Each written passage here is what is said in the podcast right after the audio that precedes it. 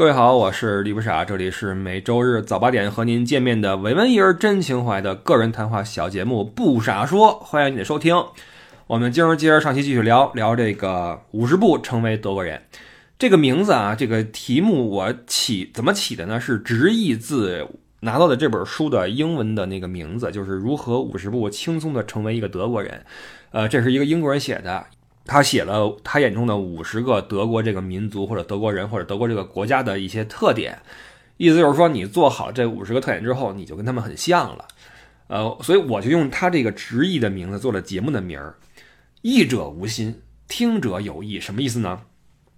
一个朋友在群里面跟我说：“说不傻，你这个名字让人误解。”我说：“什么意思？”他说：“本以为你想聊的是如何呃成功的移民德国，润学指南五十步成为德国人吗？”我一想，果然啊，比如说第一步，第一步是比如说申请那个护照，第二步是办理签证，第三步学德语，第四步什么考什么文凭，总之嘛，五十步嘛，拿德国护照啊，可能会有这么一个误解。呃，这个背景是什么呢？背景是在我国某门户网站呀。很长一段时间以来，有一个词一直呈现出一种居高不下的热搜状态。那么，在这个状态之下，就不难理解为什么有人看到五十步成为德国人会有一个误解了哈。反过来想，确实成立啊，确实成立。嗯，然后这期就没有放这个片头和片尾曲啊。还有上期那首歌，我相信有一些朋友是听到了。不说听到心里啊，听到了耳朵里，因为我看到了你们的朋友圈里面有些朋友在分享这首歌啊，再美的旋律不过是撩拨你的借口，来自咖喱三千乐队。放这歌是因为，呃，第一很好听，呃，旋律很美的一首歌，然后词我有几句我也挺喜欢的哈，都市的夜空没有星河，词儿也很好，然后加上他的演唱者，包括这个嗯提琴都是咱们很熟悉的朋友了啊，就我自然想。让更多的人知道这首歌。然后，如果你们有机会的话，去现场看一看他们的演出。这是一个非常吃现场的乐队，就是你在家听是一回事儿，去现场是另外一回事儿啊。现场有加成。这是关于高丽三千。然后这周还有一个事儿很引人注目啊，准确来说就是今天就是德国的 Scholz，呃，德国的新的总理，呃，舒尔茨来华访问，完了身后带了一波这个德国的企业巨头们。什么巴斯福也来了，巴斯夫做化工的很大一个企业。完了，大众啊，宝马呀，阿迪也来了啊，阿迪是得来了。阿迪那销量惨不忍睹，在前几个季度吧，专门有一些文章在分析阿迪是怎么走的迈程啊，在中国。完了，西门子也来了。然后我觉得有意思的是，BioNTech 也来了。BioNTech 就是那个。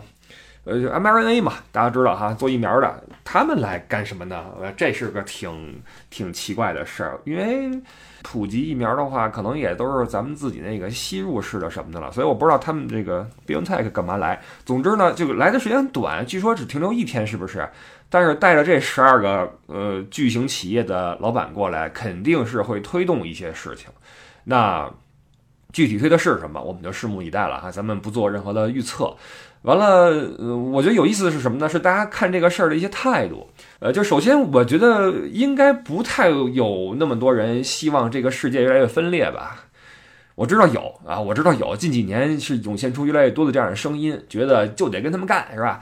嗯，我我个人是觉得，虽然说这个世界、这个地球没了谁都能转，但是没有了像中国或美国。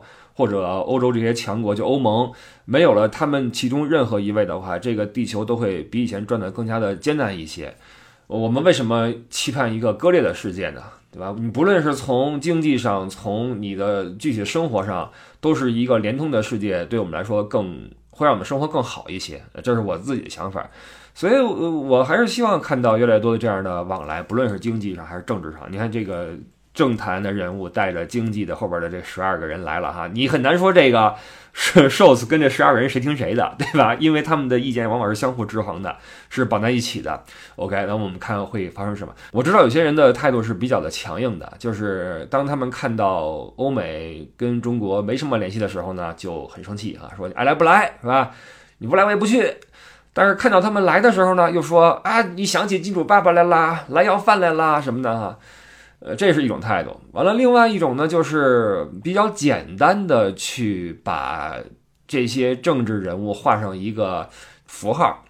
呃，当然这个也正常，因为在我们的这个语境里面呀，我们不太适应就是人的复杂性，或者说政坛的复杂性，因为在我们这里声音总是比较一致，对吧？所以你总觉得，呃，一个人或者一届政府他们的方向总是一致的。但是在欧洲这种地方，这不一定嘛，人玩的是这种西式民主嘛，就是你说一句我说一句，呃，就比如说这个 shows，昨天我看了两个。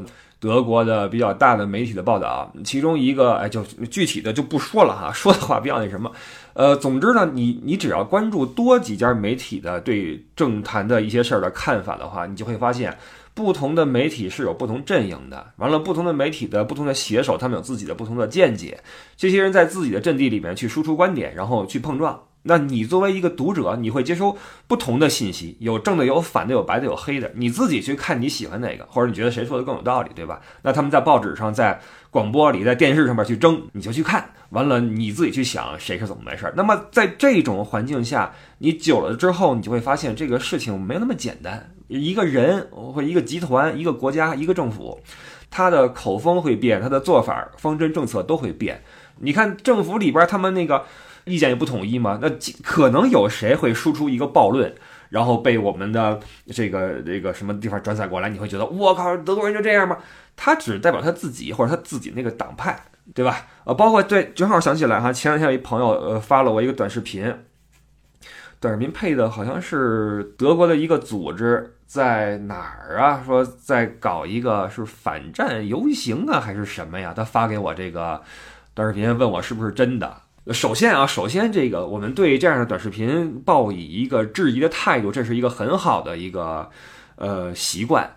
尤其是现在人人能做自媒体的时代，你一定要小心，有些人为了流量去做一些那种标题党啊，或者跟你说一些耸人听闻的消息，或者张冠李戴，或者断章取义，这太太频繁了，这种事情是吧？太普遍了。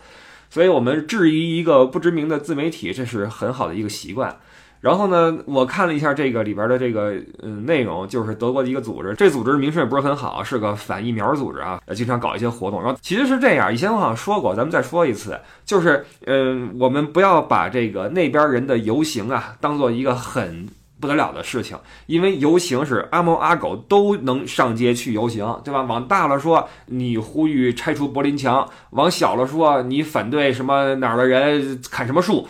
各种各样的人，各种各样的组织都可以游行，而且游行往往是一个工会、一个组织，呃，就是为了找点事儿干的一个一个一个一个行为，对吧？而且你想一想，游行是为什么？游行是为了，嗯，表达自己的观点。如果你的观点是多数人的观点，你还游行吗？你不用啊，因为多数人的观点会被这个社会践行，会被政府去去去配合，往往是少数人才会说我们要出声，我们要行动什么。所以游行的人往往是少数派，而且阿猫阿狗都可以去游行，所以千万不要觉得说哇那边都游行了，说明这事儿摁不住了，不是的啊，不是的。所以这个第一，游行的性质啊，在那边没那么严重哈。如果你在有些国家，你看游行了，那这事儿就真大了，对吧？在那边的话不大。再一个，他们应该是少数派，所以我觉得首先啊，质疑一下他这个画面的真实性。第二呢，游行这事儿并不是很重要，好吧？从哪说到这儿的呀？啊，对，总之这个 Scholz 他在德国国内的媒体上，在不同的媒体杂志上，他的形象也是不一样的。有的是呃指责他过于亲华，呃，例子是当时他在汉堡，他是汉堡曾经的市长吧。发了个照片嘛，他在任市长的时候，领着那个我们的当时是克强总理，在汉堡市政厅去参观，然后这个谈笑风生，意思是当在当时那个时候起，他跟中国关系就过于紧密了啊，这是一个观点。那另外一边就会说，我们也得做贸易啊，我们放弃中国市场值不值啊，对吧？难道我们就为了自己的这个什么，然后就钱不赚啦，日子不过啦？也有不同的观点在碰撞，所以说，呃。再说多一步，就是嗯，你要想一想，你看到的有关境外的新闻，包括一些人物的这个画像，是通过什么渠道发送给你的？是不是定向的，经过筛选之后发给你的信息？有没有可能这个人还有另外一面，只不过这一面没有被这个信息的筛选者筛出来发送给你，对吧？这是大家要想的一个问题啊。总之，这次德国来了。然后看看谈的怎么样，希望有一些好的进展吧。呃，完了，还有一个挺悲剧的事情，就是韩国那个踩踏事件，我们稍微的提几句。呃，具体的很多细节就我就不说了，因为我们的呃非常有正义感的媒体呢，已经代替我们义正辞严的去拷问韩国政府了啊！五问韩国政府，你们这是怎么回事啊？体现出了媒体人的尊严，太不容易了，果断出击是吧？五问韩国政府，哇塞，你你你简直了！呃，这些细节就不说了。然后这个这个悲剧是挺吓人的啊，挺让人感到难过的。然后。我看到网上很多人在分享自己的一些类似的经历，然后发现好像很多人都经历过类似的事情，就不是说踩踏，而是濒临踩踏的这样一个事情。包括我自己都赶上过，是哪儿呢？是在北京。我小说一下啊，那年是我高考那年，呃，我们所有的考生要去北京是甘家口的哪个学校呀？去那儿做那个英语的口试。呃，几个区的学生都去了，然后因为这个安排不利呀。导致他那个学校那个大门也好，还是什么走廊也好，无法容纳这么多学生同时进场，而且他的师资力量又不够，没有引导，没有一个时间的一个安排，就导致所有学生在那等着。那我们是一早就去了嘛，准备去，那脑子里边想的都是什么啊？那英语，完了那门稍微一开，那人呼就涌进去了哈，然后开门大爷一看不行，赶紧关门。呃，就把我们的人隔开了，那波人进去去考试，我们这波人在外边耗着，然后跟我们说上午没位子了，等下午吧。然后中午在这吃饭，下午重新往里边挤。经过上午的这个经历之后呢，很多人都都着急嘛，赶紧考完完了嘛，就往里涌，然后就差点出事儿。因为我我记得好像是去一个礼堂里边去排好座位，然后依次的往教室走，还是怎么着？那礼堂那个门是很小。走廊也很窄，然后那么多学生，你认识的不认识的啊，来自这个北京各个地方各个区的学生往里一起往里挤的时候，那个门是没法有那么大流量的。然后后边往前推，当时我在里边就有一种左右摇晃的感觉，就是当这种力量来临的时候呀，我跟你说，后来我看网上还有人叫啊，这个时候啊，你要保持什么姿势在地上？别闹了，你你没那机会，你还。如果你有那个机会蜷起来，如果你有那个空间的话，你就不会做这个举动。你有那么大空间的话，你不会觉得害怕，你不会去去采取一个自卫的一个姿势。当你觉得危险了，或者喘不过气儿的时候，你已经动不了了。当时我就这感觉，就是一浪一浪的忽左忽右，真的就像水里边的水草一样啊，像一棵海草，海草，海草，海草，左摇右晃，然后同事就觉得。一股一股不可抗拒的，你你从来没有感受到过的那么大的压力在你的身上传过去。哎，我想起了那个《流浪》，不是，就是《流浪地球》最后最后那个那 个最后那个反物理常识的众人那个隔山打牛借力打力啊，一块往前推啊。当时我就在想。不能够吧？这个这个物理不支持这个这个，就是所有人把手搭在前面人的肩上，一起向前使劲儿，然后就推动一个什么东西。那请问，那第一个人那个胳膊是多大的压力呀？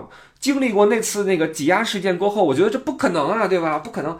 好，说回来，你就在那儿像海草一样飘摇，然后那个你的胸腔啊什么的就一阵一阵的被挤，挤的时候真的是很难喘过气儿。而且那个时候，你当你回头去看的时候，你看不见始作俑者。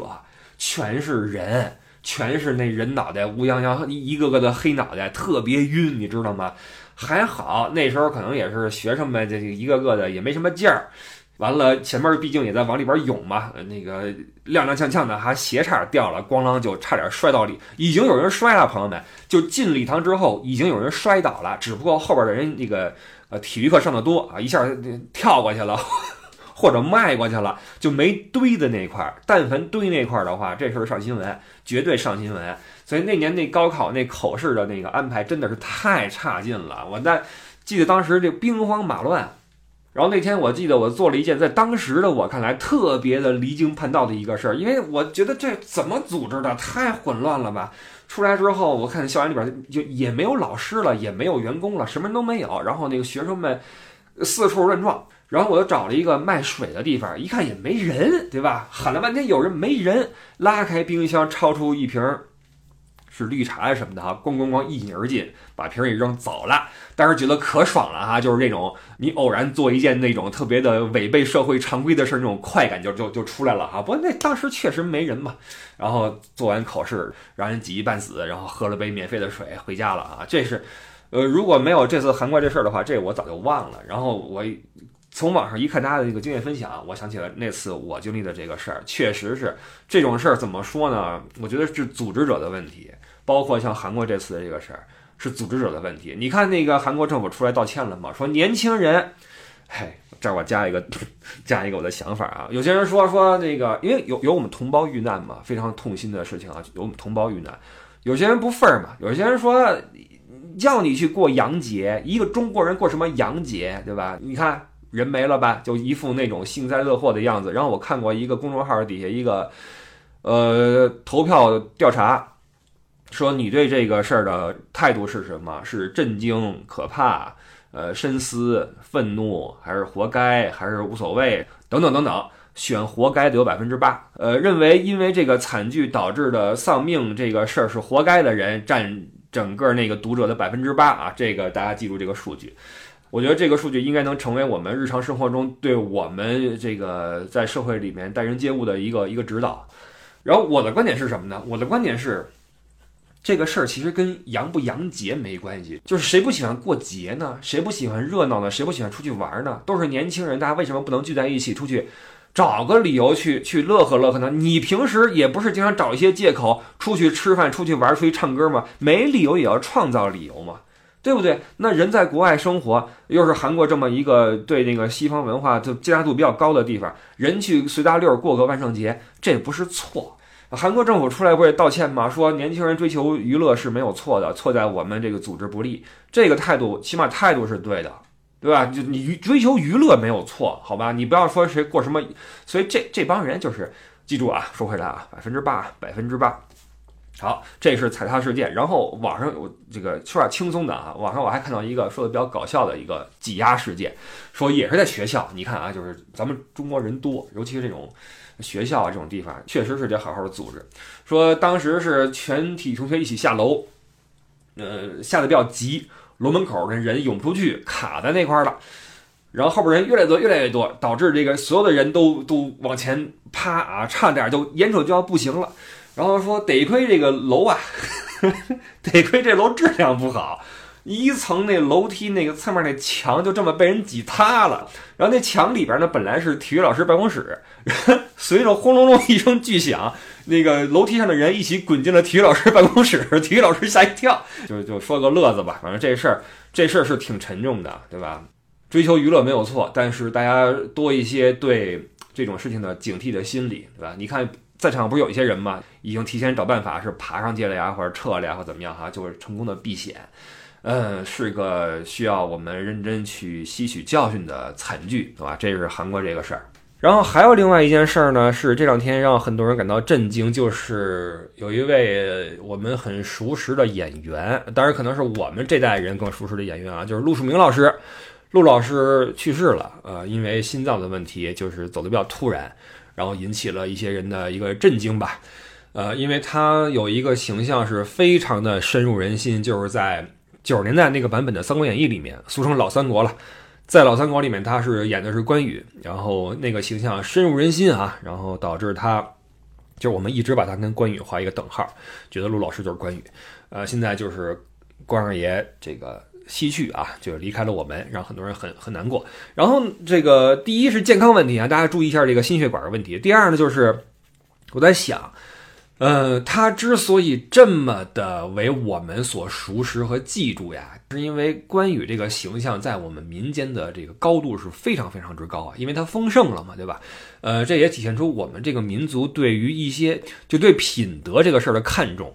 因为关羽他的武力值当然很高了啊，仪仪表也不错，但是他丰盛并不是因为能打，也不是因为他长得就多么的这个魁梧或者这个仪表堂堂，更多是因为他的德行让我们这个民族所认同啊，义薄云天呐，这种气概是我们的一个这个民族的一个精神财富。所以他呢，他作为关羽的扮演者，但是他真的是那个形象真的是合格啊，非常合格。就是你看完他之后。后世的谁，不论谁在演关羽，你都觉得不是那么回事儿。新三国的是于荣光演的吧？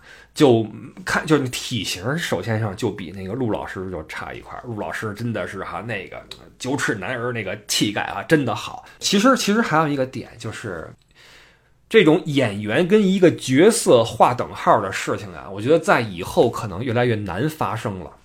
第一是这个影视业在现代呢，就越来越速食化，越来越速成，就是演员对角色的思考和领悟啊，往往没有那么多时间给你，让你去 去体会这个人物的这个当时的心境。他的人生的不同阶段，他的当时的心情，可能没有那个时间让你去读这个剧本，导演也没工夫跟你去说那么多的戏，把动作做到位就完事儿，赶紧拍完之后去搂钱就完了。所以一些老演员在那个时代的那个演员之敬业程度呀，是现在的很多这个年轻的演员可能是，可能在客观上都不允许你像以前那么敬业了，对吧？咱先不说主观上你是不是愿意向他们学习，这是第一。第二就是。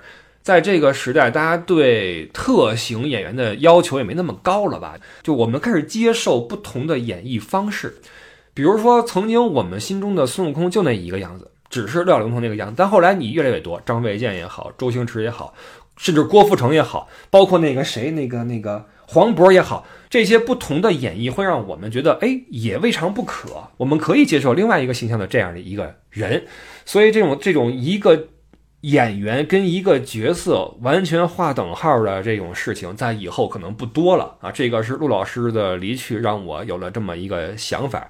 总之还是很可惜啊，非常的可惜。然后，呃，说回来，上一期说的是这个五十步成为德国人，然后对，说到了第十六是吧？嗯，说了一些我。心中的一个看法，然后我看了一下之后啊，呃，后边这部分呢，可能不比上一集更有意思，因为后边就说了一些，呃，跟比如说跟工作呀，跟什么相关的一些事儿了。那因为我没在德国的职场混过，所以这块我的我就没有什么发言权，好吧？这是第一。然后另外呢，补充一下上集的一些细节哈，一个是那个面包那个事儿，大家对德国面包有一个印象哈，我跟你说一点都不夸张。有人说你说拿锯去锯是不是夸张了？没有夸张。因为这这锯也分大小嘛，你锯木头是那个型号那，锯面包是小的那种锯啊，也也是往下锯，这是真的。就是如果你在欧洲旅游，你在法国早餐啊，酒店早餐面包基本上是那个牛角包。但凡你进入了德国，如果你住的是那种连锁酒店还好，但凡您到了，比如说德国南部那些那个那个民宿什么的哈，好，那老板给您端上来的就是那个。很有冲击力的面包了。其实我们中国人吃面包还是偏向于吃软松软的，然后吃带点甜味儿的。呃，你像我在那边，我们家旁边有一个土耳其店，但是这跟德国没关系啊。土耳其店他们也做面包，里边各种的那种面食啊，面的那种什么，包括馅儿饼什么的，很多菠菜馅儿饼什么的，跟中国的饮食有点像。其实有些地方哈，完了就一款面包，巨大无比，是两欧元还是多少钱呀？特别大，然后外边有咬劲儿，里边还挺松软的。这个面包就配那些汤特别好，你弄一一锅那种很稠的汤，什么罗宋汤也好啊，什么炖的牛肉汤也好啊，拿这面包蘸着吃哈，倍儿给哈，倍儿给。完了，说到那个那个混合饮料呀，很多朋友开始啊，这个真的是行动派，已经开始兑上了啊，什么可乐兑什么那个汤力水什么的啊，就来上了。呃，包括那个有朋友给我发了一个可乐兑 Mojito。我觉得在对饮料这一块儿吧，可能德国人已经做了一些研究了。呃，比如说樱桃兑香蕉，香蕉兑啤酒，完了可乐兑芬达，应该已经是筛选之后的成果了。就是这个时候，如果大家去研制的话，可能不太会有更经典的配法出现。不过大家可以去试一试啊，试一试。然后这是上期的一些补充。好，那我们就开始这一期就是这本书《五十步成为德国人》的后半部分。我我停一下吧，我停一下吧，就当个引子吧，好吧。然后我们再继继续录啊，先这么着啊，拜拜。